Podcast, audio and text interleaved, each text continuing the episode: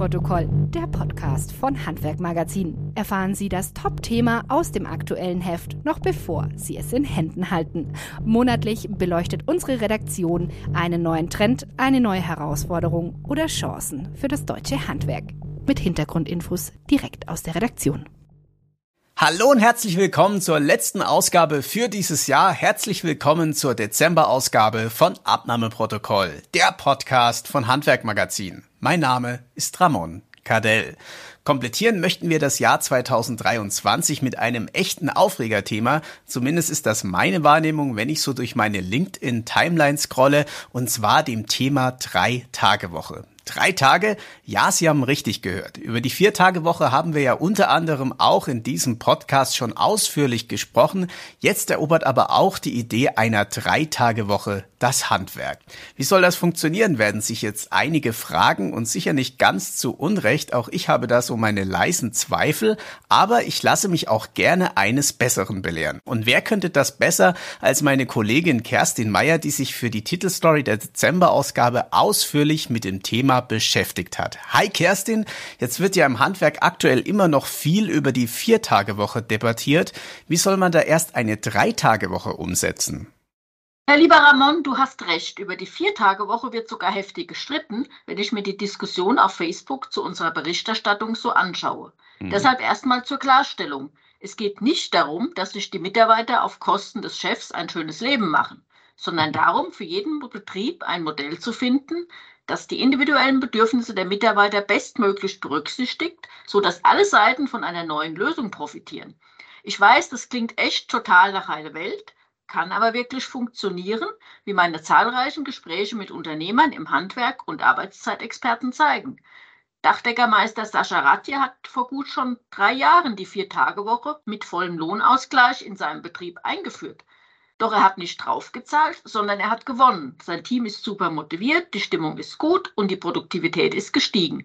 Der Lohnausgleich hat sich nach Aussage des Dachdeckermeisters sogar mehr als gerechnet. Eine Erfahrung, die sehr viele Betriebe nach Einführung einer Viertagewoche gemacht haben. Wie sieht es dann bei diesem Thema aus, wenn wir die Dreitagewoche in den Fokus nehmen? Die ist in Deutschland selbst in der Industrie, das habe ich extra nochmal nachgeschaut, noch absolutes Neuland. Doch mhm. gerade weil das so ist, will Markus Ruf, Geschäftsführer von Ruf und Keller Metallbautechnik im badischen Watterding, in seinem Familienbetrieb die Dreitagewoche einführen. Mit der Viertagewoche, so seine These, kann er sich als Arbeitgeber schon heute kaum mehr von der Industrie abheben. Um seinen Mitarbeitern künftig deutlich mehr Freizeit am Stück bieten zu können, hat er mit seinem Prokuristen Armin Zimmermann und dem gesamten Team ein Konzept für die Dreitagewoche bei vollem Lohnausgleich entwickelt. Weil das ein wirklich sehr innovativer Weg im Handwerk ist, wollte ich die Menschen hinter dem Konzept unbedingt persönlich kennenlernen. Deshalb bin ich für die Titelstory von Handwerkmagazin nach Watterdingen gefahren, einem kleinen Ort nordwestlich des Bodensees nahe der Schweizer Grenze. Spannend, du warst also direkt vor Ort. Äh, schildere mal ein bisschen deine Eindrücke. Was ist das für ein Betrieb? Was ist Markus Ruf für ein Typ? Und äh, wie war die Atmosphäre vor Ort? All das muss ja passen, wenn man so etwas Innovatives wie die Drei-Tage-Woche einführen will. Ja, Betriebsklima und Vertrauenskultur müssen stimmen, sonst sind innovative Projekte kaum möglich. Wie so oft im Handwerk ist der erste Eindruck des Metallbaubetriebs von außen eher unscheinbar. Und es stellt sich tatsächlich die Frage, wie die Menschen in dieser echt idyllischen Umgebung zu derart innovativen Lösungen kommen. Doch schon bei der Begrüßung wird klar, Markus Ruf und sein Prokurist Armin Zimmermann sind keine Träumer oder gar Weltverbesserer, sondern leidenschaftliche Unternehmer, die einen gut laufenden, international tätigen Familienbetrieb mit 25 Mitarbeitern langfristig auf eine sichere Basis stellen wollen. Dazu haben sie mit dem Team das Konzept für eine Dreitagewoche mit täglich zehn Stunden Arbeitszeit entwickelt, bei der die Mitarbeiter alle 14 Tage sieben Tage Freizeit am Stück genießen können. Mhm. Gearbeitet wird von Montag bis Samstag in zwei Schichten, weil dabei die teuren Maschinen viel besser ausgelastet werden können als bei der klassischen Fünf-Tage-Woche, rechnet sich das Modell für den Betrieb trotz vollem Lohnausgleich so gut, dass sogar für jeden Mitarbeiter pro Woche ein vom Chef bezahlter Erholungstag drin ist. Also ich sehe schon, der Chef und auch sein komplettes Team ist mit großer Leidenschaft dabei. Äh, wie läuft es denn bislang? Äh, wann kann es denn konkret losgehen mit der Einführung der Drei-Tage-Woche? Ja, das ist jetzt nun der Punkt. Theorie und Praxis sind manchmal echt unterschiedliche Paar Schuhe.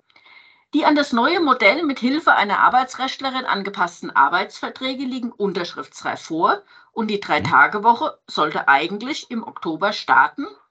Doch es fehlen noch exakt acht Mitarbeiter, damit der Zweischichtbetrieb überhaupt laufen kann.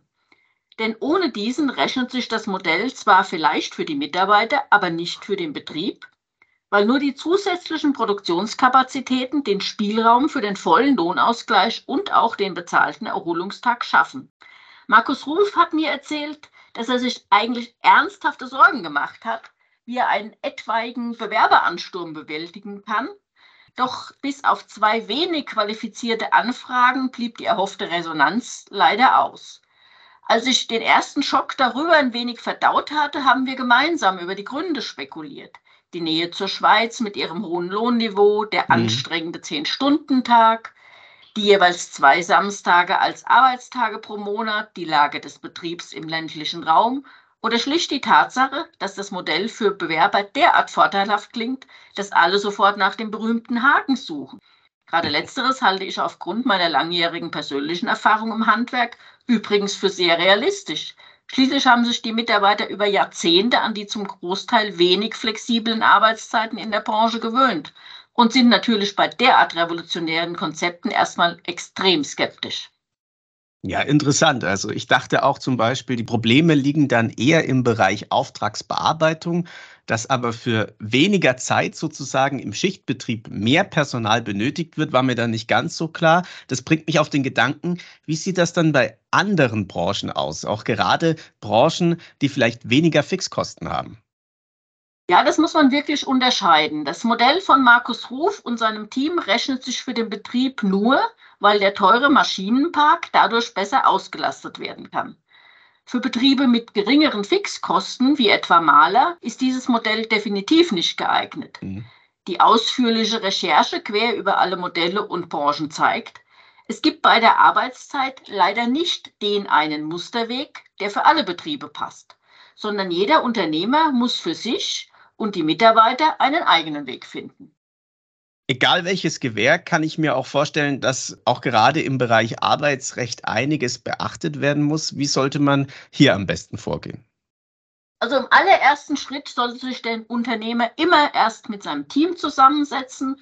Ziel ist es, gemeinsam ein Modell zu finden, das die individuellen Bedürfnisse der Mitarbeiter bei der Arbeitszeit bestmöglich berücksichtigt, sich aber auch für den Betrieb rechnet.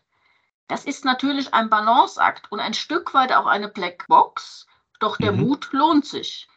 Orthopädie-Schuhmachermeister Stefan Gebhardt in Karlsruhe, der zweite Fall in unserer Titelstory, ist letztes Jahr im November mit der Vier-Tage-Woche gestartet.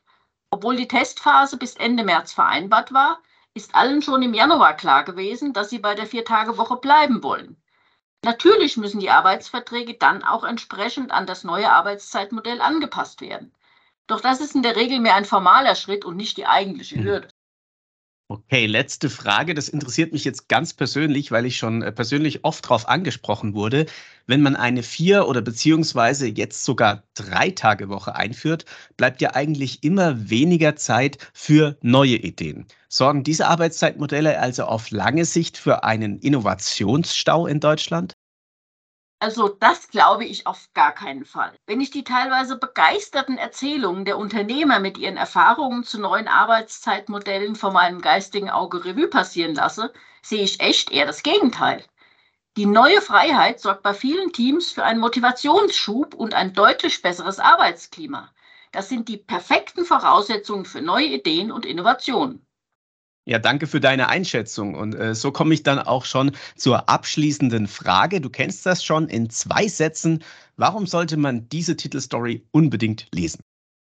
Weil es absolut spannend ist zu sehen, wie Unternehmer im Handwerk trotz vieler Vorbehalte unermüdlich daran arbeiten, sich mit innovativen Arbeitszeitmodellen als attraktiver Arbeitgeber am Markt zu präsentieren. Und wer bisher immer meinte, in seinem Betrieb geht das auf gar keinen Fall, sollte mal bei Markus Ruf in Watterding vorbeischauen und sich von seinem Innovationsschwung anstecken zu lassen.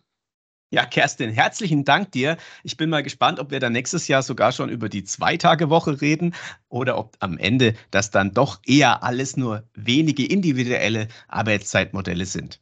Danke auch an Sie, liebe Zuhörer, fürs Zuhören. Die nächste Folge dieses Podcasts hören Sie dann wieder im neuen Jahr. Bis dahin alles Gute, genießen Sie die Weihnachtszeit und kommen Sie gesund und munter ins neue Jahr 2024. Das war Abnahmeprotokoll, der Podcast von Handwerkmagazin.